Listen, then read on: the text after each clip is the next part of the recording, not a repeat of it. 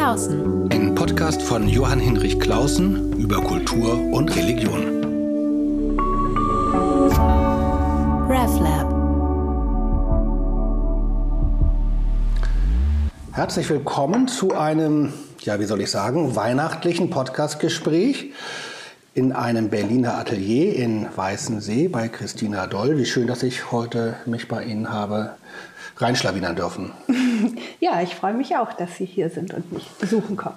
Ich hatte schon lange vorgehabt, Sie zu besuchen. Wir sind uns mal begegnet und dann habe ich das aus irgendwelchen falschen Gründen aufgeschoben und dann kam Corona und dann habe ich ist mir wieder aufgefallen, man soll nichts aufschieben im Leben, sonst kommt eine Pandemie. Und ich hatte aber immer auf meinem Schreibtisch äh, Postkarten von einem Projekt und einen kleinen Entwurfskatalog für ein Projekt, über das ich gerne jetzt mit Ihnen sprechen würde und noch über ein anderes, nämlich ein Projekt mit dem schönen Namen Krippenspiel. Und das passt nun zu der Zeit, aber es ist eben auch sonst total interessant. Und da möchte ich gerne mit Ihnen drüber sprechen. Äh, wir haben auf Instagram auch so ein paar Bilder, die wir sehen können. Und Sie haben eine ganz tolle Website, das will ich vielleicht gleich am Anfang sagen. Die heißt www.christinadoll.de, nicht? Ja. Mhm. Die ist sehr schön. Oh, langsam. ja, danke. Mhm. Also, äh, aber auch viel Arbeit. Ja, geht so. Also nicht für mich viel Arbeit, sondern für die, die mir dabei geholfen haben, vielleicht mehr als für mich. Okay, vielleicht fange ich einfach mal an. Sie haben angefangen mit Zeichnungen. Also ich habe so einen Katalog gesehen, nicht? Also den Entwurfskandal zum Thema Krippenspiel, Zeichnungen, Skizzen von Figuren, die dann ja wie ausgearbeitet und wie groß werden. Erzählen Sie doch mal, was Sie da vorhaben. Ja, also die Figuren, die ich mache, das werden sechs Stück und das sind Porträts von Schauspielern, die äh, das Krippenspiel aufführen. Und diese Figuren werden ungefähr zwischen 1 Meter und 1,30 und sind erkennbare Menschen mit Beeinträchtigung. Genau, das ist mir aufgefallen. Also erstmal sind diese Zeichnungen an sich schon sehr schön, ähm, sehr nah an den Figuren, aber doch auch sehr frei im Strich. Und dann, äh, wir sind hier im Atelier und sehen zwei Figuren. Einmal ja ein, ein Engel und das ist eine große Figur. Also 1,30 ist ja fast Körpergröße, aber nicht ganz. Haben Sie lange überlegt, wie groß oder wie klein? Weil Krippen sind ja viel kleiner oder richtig sozusagen original Menschengröße wäre zu groß gewesen? Ja, das ist ein interessantes Thema, denn das Maß spielt eine große Rolle in meiner Arbeit. Also genau das Maß zu finden, in dem die Idee einer Skulpturengruppe ihren Ausdruck finden soll. Und tatsächlich habe ich erstmal mit kleineren Figuren angefangen. Und ähm, ja, ich habe gedacht, mich hat dieses Maß der Unterlebensgröße interessiert. Es ist kein einfaches Maß. Ähm, es ist das Maß eines ähm, stummen Dieners oder eines Kindes. Und ähm, ja, es hat mich interessiert, äh, in dieser leichten Verkleinerung ähm, trotzdem eine Figur zu machen, die kein Kind ist und aber auch ja, kein Kind ist oder keine, ja, obwohl sie die Kindergröße hat. Und wir haben hier zwei Figuren äh, und die sind erstmal aus Ton modelliert, ist das richtig? Genau, alle Figuren modelliere ich erst in Ton und dann wird ein Abguss gemacht, eine Gussform, Silikongussform und ja, je nachdem, was man für ein Verfahren wählt, dann nochmal einen neuen Guss, ein äh, Wachsguss zum Beispiel. Und ja, mein Wunsch ist, dass die eben in Glas gegossen werden. Und dafür würde man dann den, den, Glas, äh, den Wachsguss brauchen und dann eine feuerfeste Form drum bauen. Und dann schmilzt es aus und dann legt man seinen riesigen Glasbrocken ähm, auf die Form und das Glas äh, fließt dann dort rein. So ist es zum Beispiel bei der kleinen Figur ähm, gemacht worden. Ich habe eben schon einen kleinen Glasguss mal gemacht, um auszuprobieren, wie es wirkt. Und. Es wirkt sehr schön, aber vielleicht gehe ich jetzt mal auf die Figuren. Ja, klar, also das ja. eine ist ein Engel, so in einer Orantenstellung, sagt man, also in einer Gebetshaltung, die Arme geöffnet. Ja. man könnte fast auch, also so ist ein klassisches, eine klassisch kirchliche Haltung. Man könnte sagen, es ist auch eine Art Segen oder es ist eine Begrüßung. also es ist nicht so eindeutig. Ja, richtig, ja. Mhm. Und ein Hirte, ein kniender Hirte? Nee, das ist in dem Falle der Josef. Ach, Um die Ecke. Ja, man sieht um den jetzt nicht gucken. so, der ist Genau, auch ich sehe jetzt gerade nur den verhüllt und so, genau. Okay. Ja, mhm, das ist der Josef, der leicht abgewandt in dem Falle ist. Was mir aufgefallen ist, ist, dass es mir erst nicht aufgefallen ist, dass das Menschen mit Behinderung äh, gewesen sind, die für Mhm. Ja. sie Modell gewesen sind. Also ich kenne das manchmal im modernen, im Akt, so im, im Gegenwartstheater, dass dann bewusst mit Menschen mit Behinderung gearbeitet wird. Manchmal ist mir das ein bisschen viel, offensichtlich. Das ist jetzt hier nicht so sofort, dass es einen anspringt. Wenn man dann aber genau hinguckt, schaut man, schaut man ist es nochmal ein anderer, besonderer Gesichtsausdruck. Ja, das äh, kann sein. Also ich bemühe mich schon, den Menschen mit seinem speziellen Ausdruck darzustellen. Und da gehört natürlich auch dieses Fremde vielleicht oder das, was wir nicht so gewöhnt sind, was doch anders ist, das gehört natürlich auch dazu. Aber ich habe schon auch bemerkt, dass äh, ich, wenn ich modelliere, doch auch so ein gewisse, anscheinend ein gewisses Harmoniebedürfnis habe. Also die sind in sich immer harmonisch geschlossen. Ja, ich glaube, das kann man so sagen. Sie sind sogar schön, wenn ich das mal so. Das ist, Ja, das ist vielleicht so ein doofes Wort, aber. Nee, das ist, äh, das ist, äh, wie sagt man, äh, ähm, na, unterschiedlich. Also manche haben schon auch gesagt, die sind wahnsinnig hässlich. Und äh, warum machst du eigentlich immer so hässliche Figuren? Ehrlich? Ja. Mhm. Ja. So sehen Menschen unterschiedlich. Also ich, Ja. was mich äh, angesprochen hat, einerseits bei den Skizzen und bei den Vorformen, die ich gesehen habe, und aber auch nach, kommen wir auf das Glas gleich noch, dass sie eine große, also vielleicht ist schön zu oberflächlich gesa gesagt oder zu, zu vordergründig, eine große Ruhe ausstrahlen. Das würde ich sagen. Also es sind Figuren, die auch bei sich sind. Ja. Die zwar jetzt, gerade jetzt bei dem Engel, schaut irgendwo hin, das muss man dann gucken, wie man das nachher aufstellt, wohin es äh, diese Figur schaut. Aber sie ist auch ganz bei sich. Ja, das ist eben das, was mir auch sehr gut gefallen hat bei dieser Gruppe von Menschen. Ähm, Man hat doch das Gefühl, eben, sie sind tatsächlich bei sich und wahrhaftig. Also es ist ja so, Sie haben ja gesagt, die Geste ist an sich nicht ganz so eindeutig. Also es gibt sozusagen auf der einen Seite die Rolle, die die junge Frau verkörpern muss und auf der anderen Seite ist sie aber doch so weit ähm, in sich, vielleicht auch sogar verhaftet, dass, äh, dass sie eigentlich die Rolle nicht durchgehend verkörpern kann, sondern dass auch individuelle Gesten hinzukommen. Und das ist sehr schön, finde ich. Das ist auch das, was mich interessiert hat. Also dieses, äh, die, das Individuelle und auch das, ähm, und, und die Verpflichtung gegenüber der Rolle, dass da so ein Widerstreit entsteht. Ja, Ein Freund von mir und Kollege hat einmal, weil er selber ein behindertes Kind hat, ähm, eben ein integratives Krippenspiel ersonnen. Äh, und das ist ein ganz toller Erfolg geworden. Wie sind Sie denn dazu gekommen, zu den Gemeinschaftswerken Berlin-Brandenburg zu kommen und dort ein Krippenspiel mit Menschen mit Behinderung sich anzuschauen? Ja, das, die Idee ist eigentlich einfach so gekommen. So ähnlich vielleicht wie wenn man, ähm, man kennt das vielleicht, wenn man eine Entscheidung treffen muss, dann wägt man vieles ab und irgendwann weiß man, so macht man es. Und so ist es eigentlich ein bisschen in meiner künstlerischen Arbeit. Man macht sozusagen eine Arbeit vorher oder ich mache eine Arbeit vorher und dann gibt es immer Dinge, die man beibehalten will und weiter fortführen will und das andere sind Dinge, die man erlebt hat und dann noch etwas, was einen sowieso antreibt und dann ist es eben so, dass dann eine Idee auf einmal da ist. Und dann ist für mich in meiner Arbeit eigentlich nur die Schwierigkeit, dann auch wirklich Menschen zu finden, die dem entsprechen. Und es ist für mich wichtig, dass ich tatsächlich Menschen dann auch finde. Und ich möchte nicht irgendetwas erfinden, sondern wirklich gucken, wo gibt es die, die ich mir jetzt gerade vorstelle oder, oder die meiner Arbeit entsprechen, der Idee der Arbeit entsprechen. Und ja, dann habe ich eben so rumgefragt, ja, gibt es eigentlich äh, Menschen mit Behinderung, die ähm, das Krippenspiel aufführen? Und dann hat es sich ergeben, dass die Kleinkinderzieherin meines Sohnes da jemand kannte und dadurch bin ich eben zu den Anthroposophen und auch zu, der, ähm, ja, zu den Gemeinschaftswerkstätten Berlin-Brandenburg gekommen. Ja, interessant, ja. ist ein- Das ist insofern ein interessanter Weg, weil natürlich Ihre Figuren jetzt ganz vordergründig gesagt realistisch sind. Also Ja, sie, klar, sie beziehen ja. sich auf Ja. echte Figuren. Das ist jetzt nicht was Abstraktes. Ausgedachtes. Zugleich gestalten sie sie natürlich dann anders, als es jetzt bloß nur auf dem Foto ist, alleine schon durch das Maß. Mhm.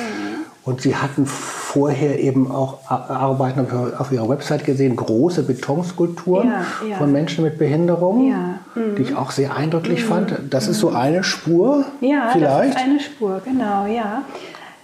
Ähm, nachdem ich diese sehr große Arbeit gemacht habe, das waren ja überlebensgroße ähm, Figuren, Betonfiguren, wo es auch so um ja, Kritik an dem normierten Körperbild und Bildwürdigkeit geht und so, dann habe ich schon überlegt, wie es weitergeht. Und ähm, eigentlich, normalerweise arbeite ich in Skulpturengruppen äh, und mache eigentlich wenig Einzelarbeiten. Aber hin und wieder kommt das doch mal vor. Und eine Idee war, dass ich ein Porträt von Thomas Quasthoff mache.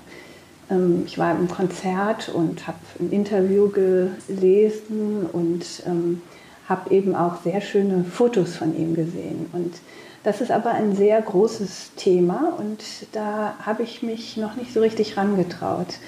Das, da fühlte ich mich nicht so, ähm, dem fühlte ich mich nicht so hundertprozentig gewachsen. Das ist so der eine Strang. Und der andere Strang ist, dass mir schon gefallen hat, mit diesen Menschen zu arbeiten, weil eben sie nicht so einem Selbstbild verpflichtet sind. Also es macht einen auch als Künstler frei, wenn man äh, Porträts von Menschen macht, die das Selbstbild nicht so reflektieren, das eigene Selbstbild. Das hat mir irgendwie gut gefallen. Das ist so die eine Sache. Und die andere ist dann natürlich, dass man, dass ich mh, das Thema Krippe hat immer mehr Raum eingenommen in meinem Denken. Und wie kommt das? Ja, auch das ist natürlich eine lange Entwicklung. Also das kommt so ganz langsam im Leben. Ich glaube, ich habe mich doch auch gesehnt nach äh, Anbetung. Ja, nach dem Moment der Anbetung habe ich mich gesehnt. Das Kind, genau, das ist ja da- das Grundthema der, ähm, der Krippe. Ich hatte jetzt letzte Woche ein Gespräch mit einem jungen Katholiken, der mich fragte, ob das eigentlich für uns Protestanten so wichtig sei. Das sei für ihn als Katholiken das Wichtigste, Anbetung. Ja. Und das ist im Grunde im Protestantismus jetzt nicht so ein gebräuchlicher Ja, Begriff, das stimmt, äh, ja. sondern es geht eher, eher um Andacht Ja. die ja. sich auch entzünden kann an Ja. einer Figurengruppe. Ja, ja. Aber das, was verbinden Sie mit dem Wort Anbetung? Nicht so leicht, nicht? Das zu beschreiben. Ja, ich habe mir schon irgendwie Gedanken drüber gemacht. Es ist letztendlich so, dass der Körper da mehr mitspielt bei dem Ganzen. Es ist ja so ähnlich. Anbetung, Andacht, ja, ist ja so ähnlich. Aber Anbetung ist doch noch mehr Körperlichkeit und vor allen Dingen auch Niederknien ist damit gemeint. Also innerlich jetzt. Demut ist noch stärker da. Und es wirklich sich, sich niederknien in Gedanken, ob man es nun wirklich macht oder nicht, ist ja egal. Aber ja, die Demut gehört mit dazu. Aber auch bei Krippen das Staunen und die Schaulust. Also ich fühle mir gerade auch Bilder von großen neapolitanischen Krippen äh, vor Augen oder in Bamberg gibt es fantastische Krippen, die schönsten Krippen überhaupt, glaube ich. Äh, und da hat man beides. Man kniet wahrscheinlich nieder, aber man staunt auch, man guckt, man, man, Ja. man kriegt nicht genug und man sucht natürlich am Ende immer, wo ist denn eigentlich das Kind? Also ich muss sagen, ich bin natürlich auch ein bisschen Krippen gewöhnt, so aus, bin ja in Köln aufgewachsen und dann hat man da ja auch schon so die Krippen in der Nähe. Aber dass ich jetzt so ein richtiger Krippenfan gewesen wäre, das könnte man jetzt nicht sagen. Ich bin natürlich schon ein, ein ich bin interessiert daran, dass man äh, die Welt nachbaut. Ja, das ist ne, natürlich eine große Faszination. Deswegen finde ich eben auch die neapolitanischen Krippen faszinierend, obwohl ich noch nie eine mit Bewusstsein gesehen habe, außer auf Abbildung, also nicht im Original. Ähm, ja, die, mit der Schaulust ist es so eine Sache. Ähm, Na, die bedienen sie natürlich nicht, anders als jetzt Ja. diese großen Krippenlandschaften in Bamberg, Ja, habe ich ja, ja. gerade vor Augen. Und dann gibt es da so Figuren aus der Stadtgeschichte und da gibt es kleine humoristische genau, Elemente. genau. Und dann Das- gibt es immer das so eine Katze, die drin. eigentlich. Das Mhm. machen sie ja gar nicht, sondern das sind ja ganz reduziert. Äh, Und ich fragte mich nämlich, ob es für Sie eigentlich gar nicht auch ein bisschen schwierig ist. Also es gibt natürlich unendliche Krippen. Mhm. Also ich äh, gebe gerade an der Humboldt-Uni ein Weihnachtsseminar und da kommt das auch vor, Mhm. äh, also die ganze Kulturgeschichte der Krippe. Und manches ist furchtbar kitschig und dann hat man aber auch, auch ein weltweites Phänomen, unendliche Formen. Und oft arbeiten sie natürlich sozusagen mit auch so Kinderreizen, also schön bunt und schön viel und viel zu gucken. Mussten Sie sich davon erstmal lösen oder war das jetzt gar nicht so vor Ihnen? Vor Das ist nicht in meinem Auge, das ist nicht von meinem Auge so sehr. Also damit habe ich eigentlich nicht so viel zu tun. Da bin ich auch nicht so sehr geprägt. Und dann haben Sie jetzt auch nicht das Problem, sozusagen, dass Sie sich davon freimachen müssen und dann äh, sich, was weiß ich, avancierte Kunstkritiker, die die Nase rümpfen würden, können Ihnen auch egal sein. Ja, die sind mir eigentlich egal, weil es nicht mein, weil ich dem nicht unterliege. Also Ja. diesem dem Kitsch oder der, der Augenwonne, der unterliege ich in dem Falle nicht.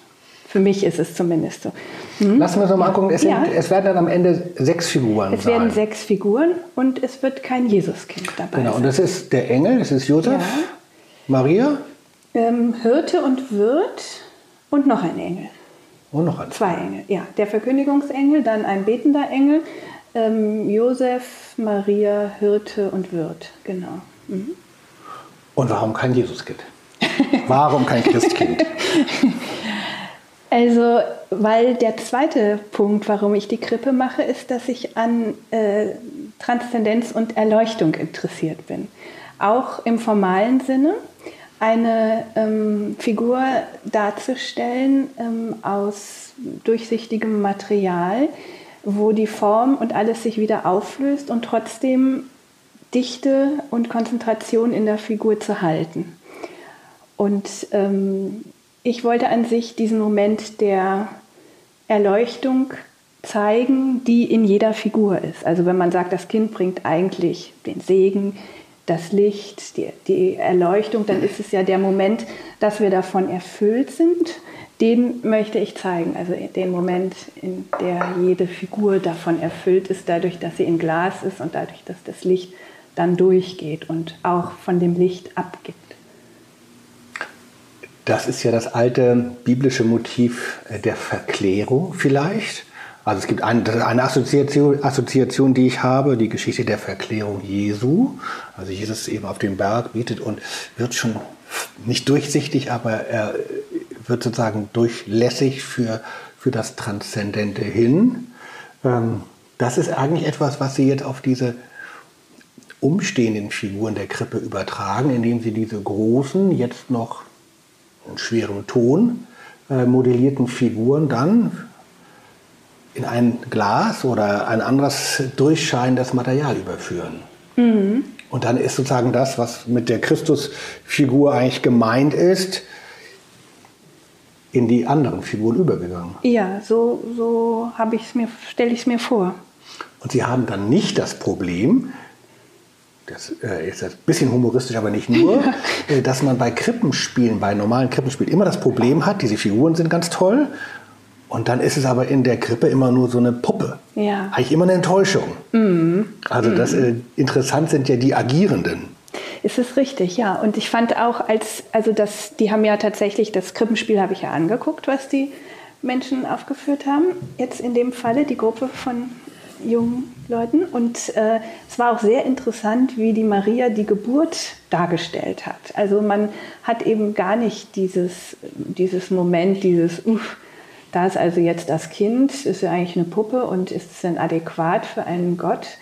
Eine Puppe, irgendwie, und äh, das war da also gar nicht. Es war recht harmonisch eigentlich, fließend, so fast abstrakt eben angedeutet. Haben Sie eigentlich früher als Kind selber Krippenspiele mitgespielt? Nein.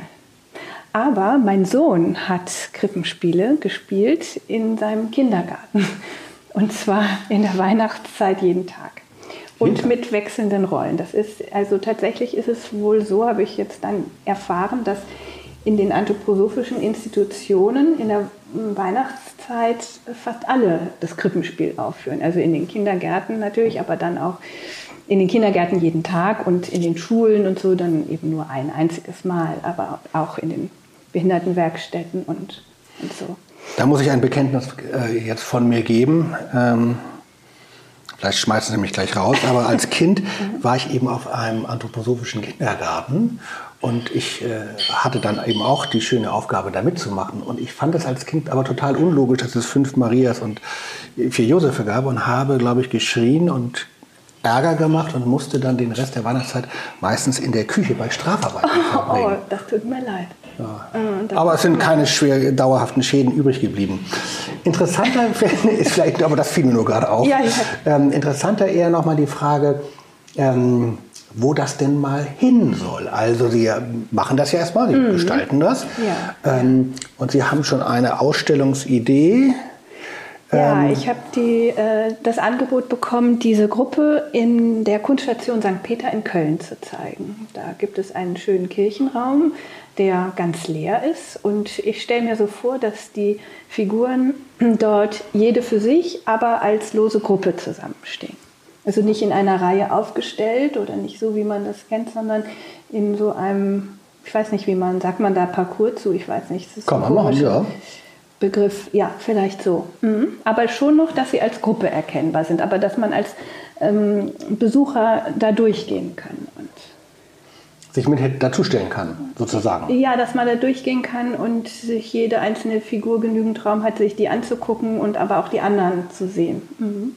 Ist ja doch interessant, wo Krippen stehen. Mhm. Also ursprünglich sind sie ja gemacht worden für die Kirche, Spätmittelalter dann mhm. in, der, in der Gegenreformation waren sie Teil des antireformatorischen Bildprogramms, also ganz viel Bilder zeigen gegen die Protestanten, die halt nur die Wörter haben. Und dann, äh, kennen Sie die Geschichte, wie die Krippe ins Wohnhaus kam? Nein.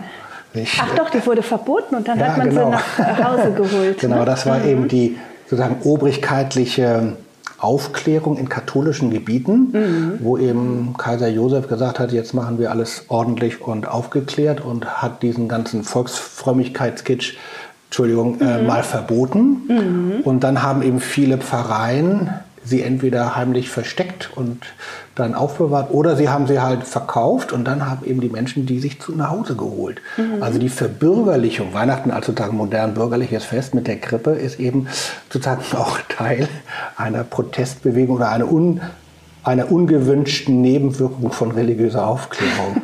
ja. Und dann kommt es aber wieder in die Kirche zurück ich fand das interessant im letzten Jahr, äh, Lockdown, Pandemie, Weihnachten, dieses Jahr wird es vielleicht auch nicht besser werden, dass doch viele Menschen am Heiligabend in die Kirche gegangen sind.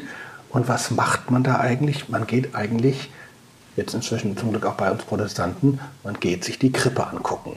Mhm. Also statt Gottesdienst, der mhm. schwierig war, mhm. Äh, sind viele Leute dann doch in die Kirche gegangen und haben sich die, die Krippenfiguren ja. angeguckt. Das ja. war das Ziel. Ja. Ja, also ich kenne das aus Köln auch, dass wir dann, dass meine Mutter sagte als Kind, komm, jetzt gehen wir noch die Krippe angucken und ähm, ich bin nicht mehr regelmäßig in Köln, deswegen kann ich das als Entwicklung nicht sehen, aber ganz zu Anfang, äh, also die Krippe baut sich ja auch langsam auf. Ne? Es ist auch für die Menschen eine Einstimmung eigentlich auf Weihnachten, denke ich. Genau, erst mhm mit dem Esel, Josef und Maria, dann auf dem Weg und dann ja, kommt es und am Schluss kommen dann noch ein paar Tage später dann die Heiligen Könige. Genau, oder am Anfang habe ich zum Beispiel gesehen, vor einigen Jahren, da gab es nur Stroh, ein Strohballen und dann einen Engel. Das fand ich auch ganz schön. Also das, das wird dann, ja, wird so eine Geschichte. Mhm. Haben Sie zu Hause eine Krippe? ja, ihr Weihnachten, ja, ja. Aber nicht selber gemacht? Nee, leider nicht. Also noch nicht. Okay. Also ich bin sehr gespannt, wie dieses Projekt fertig ist. Die Figuren, die ich jetzt schon sehe, finde ich äh, hinreißend. Und äh, nochmal auf der Website kann man das sich wirklich schön anschauen. Jetzt gibt es aber ein weiteres Progr äh, Projekt und dazu haben wir für die Website einen sehr schönen kurzen, vierminütigen, ungefähr vierminütigen Film gemacht und der nimmt so scheinen sie ja wohl zu arbeiten, dieser Spur auf ja. und führt sie fort ähm, und wirft aber den Blick weit voraus. Chemnitz ist ein großes Projekt, Europäische Kulturhauptstadt 2025. Und das heißt Bergmann und Engel. Würden Sie kurz beschreiben, was Sie da vorhaben, beziehungsweise ja schon gemacht haben? Ja, zum Teil, genau. ähm, ja, da ist die Idee eigentlich dieses ähm, Paar des Erzgebirges, Bergmann und Engel. Das kennt man ja vielleicht aus dem Weihnachtsschmuck, manche auf jeden nee, Fall. Das, das muss man das erklären. Ah, wir haben, ja, okay, das müssen gut. wir erstens erklären, was das, ja. weil wir auch viele Hörerinnen und Hörer aus der Schweiz haben. Erstmal ja. muss man erklären, was das Erzgebirge ist. Das weiß auch nicht jeder. Ah, okay, gut. Also das Erzgebirge gehört zur Region Chemnitz. In Sachsen. In Sachsen, genau. Und ist eine der ältesten Industrielandschaften Deutschlands, weil schon seit dem Mittelalter dort ähm, abgebaut wurde. Silber, mhm. ähm, Kobalt und Erz. Erstmal. Und dann später ein bisschen Wismut, nicht? Ja, äh, und dann genau richtig Uran. Uran. Ja, Uran ja, genau, Uran, richtig, genau. Und ähm, traditionell gab es Weihnachten, also es war so, dass die, die Bergmänner eben nicht ganzjährig in den äh, Berge eingefahren sind, sondern dann auch Schnitzarbeiten gemacht haben, wenn es nichts ähm, zu arbeiten gab. Und da wurden eben Bergmänner und Engel als Weihnachtspaar verkauft, die man in die Fenster stellt mit Kerzen. Ähm, die, dahinter liegt, glaube ich, diese Erfahrung einfach, dass es ja, die Erfahrung der Bergmänner auf dem Weg zum Berg, die gingen sehr früh los, da war es noch dunkel und im Berg war es auch dunkel und dann kam man wieder, wenn es draußen auch schon wieder dunkel geworden war und das Licht spielt in der Region daher eine große Rolle. Das Licht als ja, Orientierung und auch als Hoffnung. Und das ist ja interessant beim Erzgebirge einerseits die, diese lange, lange Bergbaugeschichte. Ja. Ähm, das kennt man aus anderen Regionen in dieser Weise nicht. Das Zweite ist, dass das Erzgebirge in der Zeit der DDR äh, sehr kirchentreu geblieben ist, vergleichsweise. Also da gibt es noch richtig Volkskirche, äh, die sonst in, der neuen, in den neuen Bundesländern in Ostdeutschland eben nicht mehr da ist, weil mhm. von der DDR bekämpft. Da haben sich die Leute dran gehalten, mag auch an dieser besonderen Dichte hängen. Mhm. Mhm. Jetzt gibt es natürlich auch Streit, weil die da immer so konservativ sind und das finden die liberalen Protestanten aus Leipzig nicht so witzig. Und dann mhm, hat man da so Streitereien. Mhm. Aber das ist mal ein anderes Thema, den interessant finde ich, weil es eben ein großes Projekt ist, dass Chemnitz, ausgerechnet Chemnitz, jetzt nicht die glänzendste aller Städte in Deutschland, mhm. europäische Kulturhauptstadt 2025 wird und eben das, die ganze Region mit hineingenommen werden soll, eben auch das Erzgebirge. Mhm wo eben eine ganz besondere Weihnachtstradition immer noch lebendig ist. Mhm. Also äh, Erzgebirge, Figuren und so weiter. Und dieser Engel und der Bergmann sind ja auch ganz schlichte Figuren, also mhm. Ja. Mhm. konzentriert. Ja, ja. Aber dem Bergmann sieht man schon an, was der so an Arbeit macht, nicht? ja, also zumindest mein Bergmann.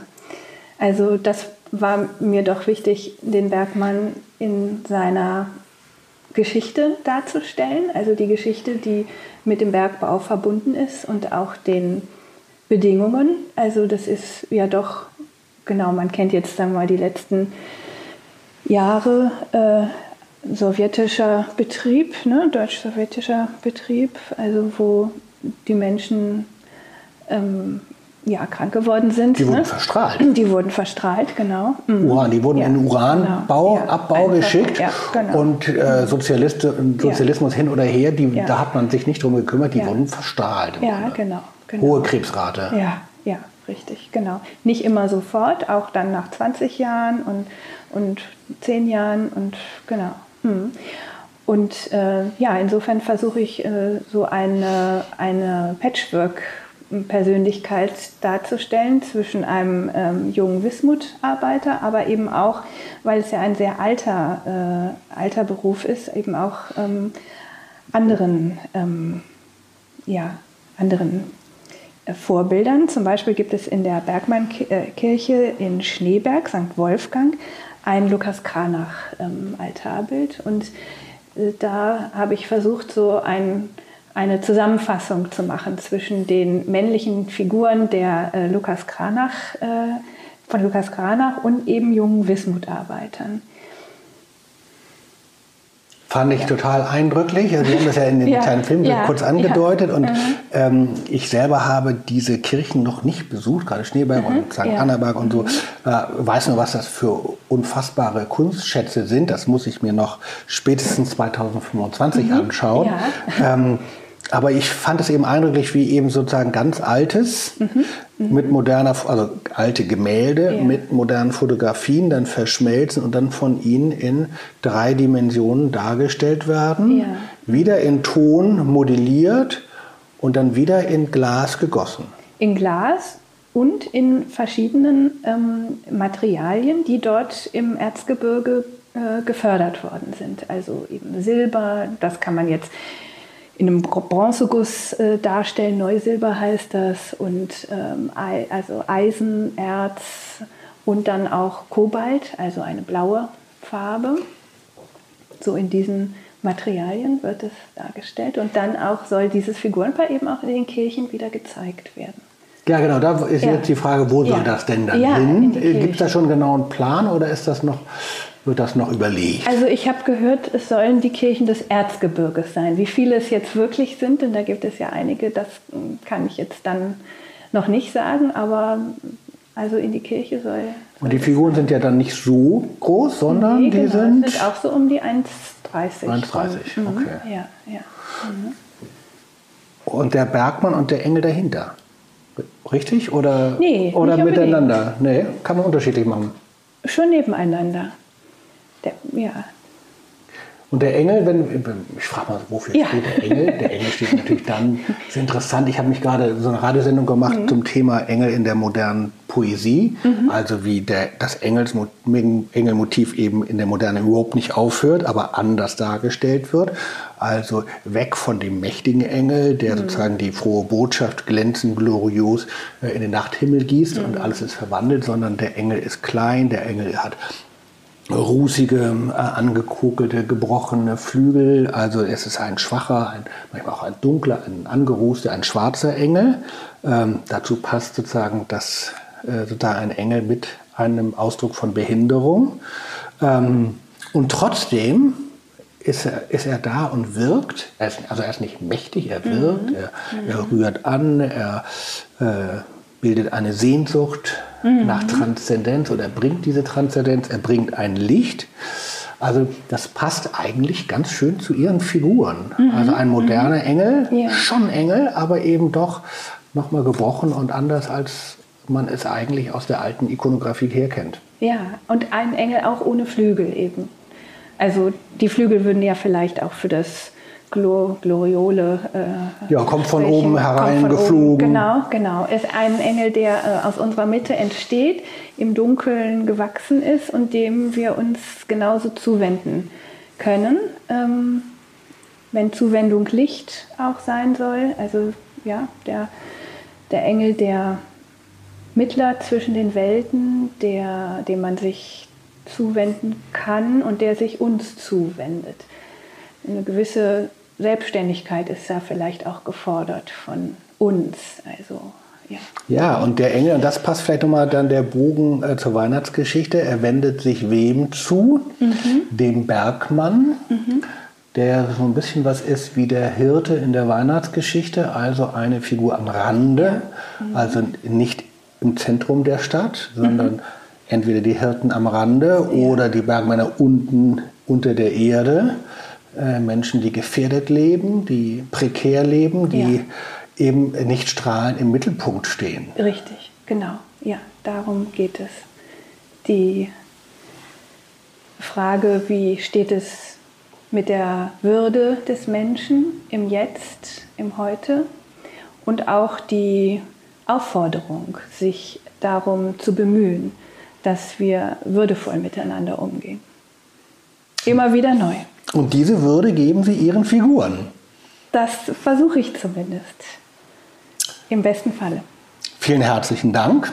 Friede auf Erden und äh, frohe Weihnachten wünsche ich Ihnen, liebe Christina Doll. Vielen Ja. Dank, dass ich Sie besuchen durfte. Wer Sie jetzt auch besuchen will, darf jetzt nicht einfach hier äh, in Masse in Ihr Atelier eindringen, aber ich sage noch mal kurz die Website www.christinadoll zusammengeschrieben.com bekommen. Da kann man das wunderbar das ein bisschen nochmal nachklingen lassen, was Sie uns erzählt haben. Ja, vielen Dank für das Gespräch und auch alles Gute. Und allen, die zugehört haben, frohe Weihnachten, ein gesegnetes neues Jahr. Im neuen Jahr hören wir uns wieder, wenn Sie mögen.